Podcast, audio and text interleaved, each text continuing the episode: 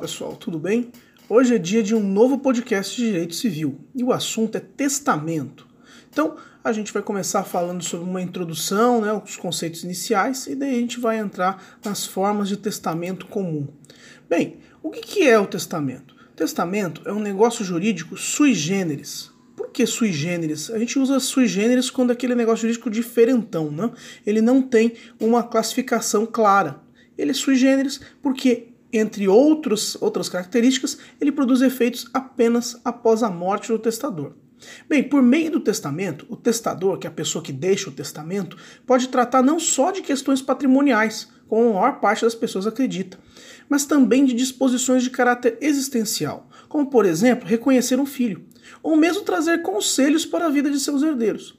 O testamento é um dos institutos mais solenes de todo o direito civil, e o atendimento às suas formalidades é essencial para que a vontade do testador seja atendida.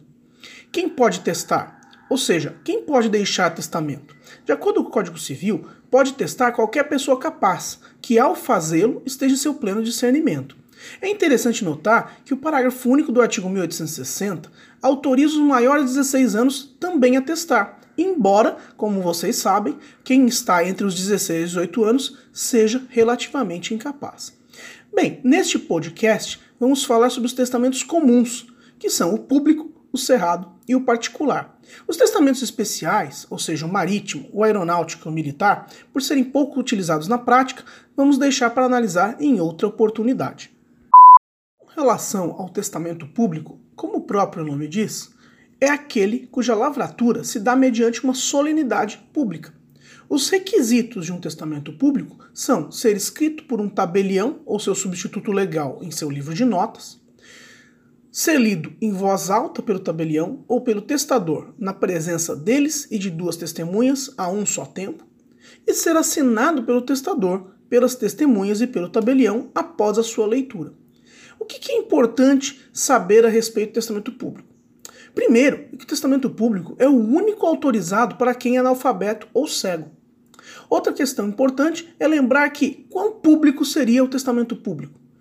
Qualquer pessoa poderia ter acesso ao testamento público de alguém? Pois bem, a doutrina e a jurisprudência acabam divergindo quanto à questão. E na prática, o que vemos é que depende do tabelionato em que foi registrado o testamento. Muitas vezes, uma pessoa consegue ter acesso ao testamento público de outra pessoa e muitas vezes essa pessoa não vai ter esse acesso.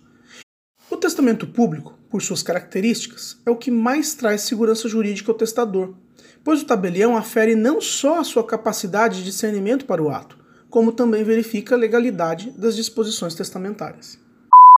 Já o testamento cerrado, como o próprio nome diz, é fechado, ou seja, ninguém tem acesso ao seu conteúdo. O testamento cerrado é útil para aquele testador que prefere manter segredo sobre suas disposições testamentárias e se preservar perante seus parentes. As formalidades do testamento cerrado são as seguintes: o testador entrega o testamento ao tabelião na presença de duas testemunhas, declarando ser esse seu testamento. O tabelião, então, lavra o auto de aprovação na presença de duas testemunhas e o lê em seguida ao testador e às testemunhas. Esse auto de aprovação é então assinado pelo tabelião, pelas testemunhas e pelo testador. O instrumento é cerrado e costurado pelo tabelião e então entregue ao testador. É interessante notar que é costume que se coloque cera com selo junto com essa costura do testamento. E então o tabelião lança no seu livro nota do lugar, dia, mês e ano em que o testamento foi aprovado e entregue. O que é importante lembrar a respeito do testamento cerrado? Bem, quem não sabe ou não pode ler, não pode naturalmente testar na forma cerrada. Além disso, o testamento cerrado pode ser escrito em língua nacional ou estrangeira, pelo próprio testador ou por outra pessoa a seu pedido. E por fim, o testamento cerrado que o testador abrir ou dilacerar, ou for aberto ou dilacerado com seu consentimento, é considerado revogado, ou seja, deixa de produzir seus efeitos patrimoniais. É importante notar que são os efeitos patrimoniais que deixam de ser produzidos. Os efeitos existenciais, como por exemplo reconhecimento de filho, permanecem válidos e produzindo efeitos. O último dos testamentos comuns é o testamento particular, e como o próprio nome diz, ele pode ser escrito de próprio punho ou digitado e não tem a presença de um tabelião. Quais os requisitos do testamento particular?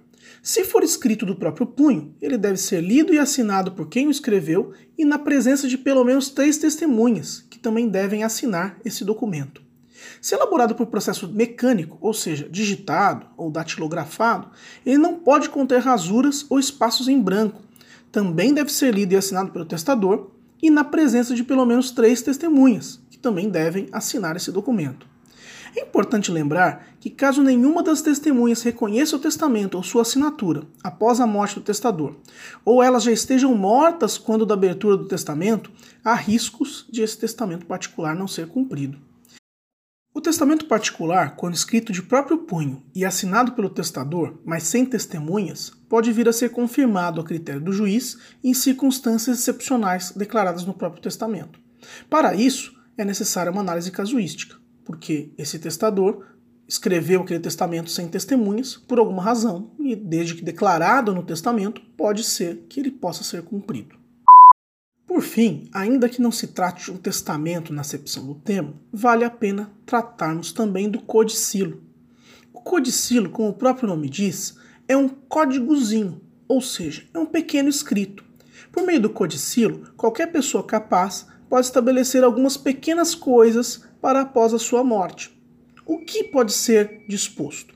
Bem, disposições sobre seu enterro, esmolas de pouco valor a certas pessoas ou pobres de certo lugar, deixar móveis, roupas ou joias de pouco valor de uso pessoal para alguém, nomear testamenteiro, ou seja, a pessoa incumbida de defender e fazer cumprir o testamento. Também estabelecer missas e cultos em honra à alma do falecido, perdoar o herdeiro que praticou um ato que possa excluí-lo da herança, reconhecimento de filhos. Os requisitos do codicilo são simples. Primeiro, capacidade testamentária, data e assinatura. É importante mencionar que o Código Civil estabelece que o codicilo deve ser um escrito particular, mas não deixa claro se ele só pode ser aceito se redigido à mão há projetos de lei estabelecendo e prevendo claramente que é possível deixar um codicilo redigido mecanicamente, ou seja, digitado.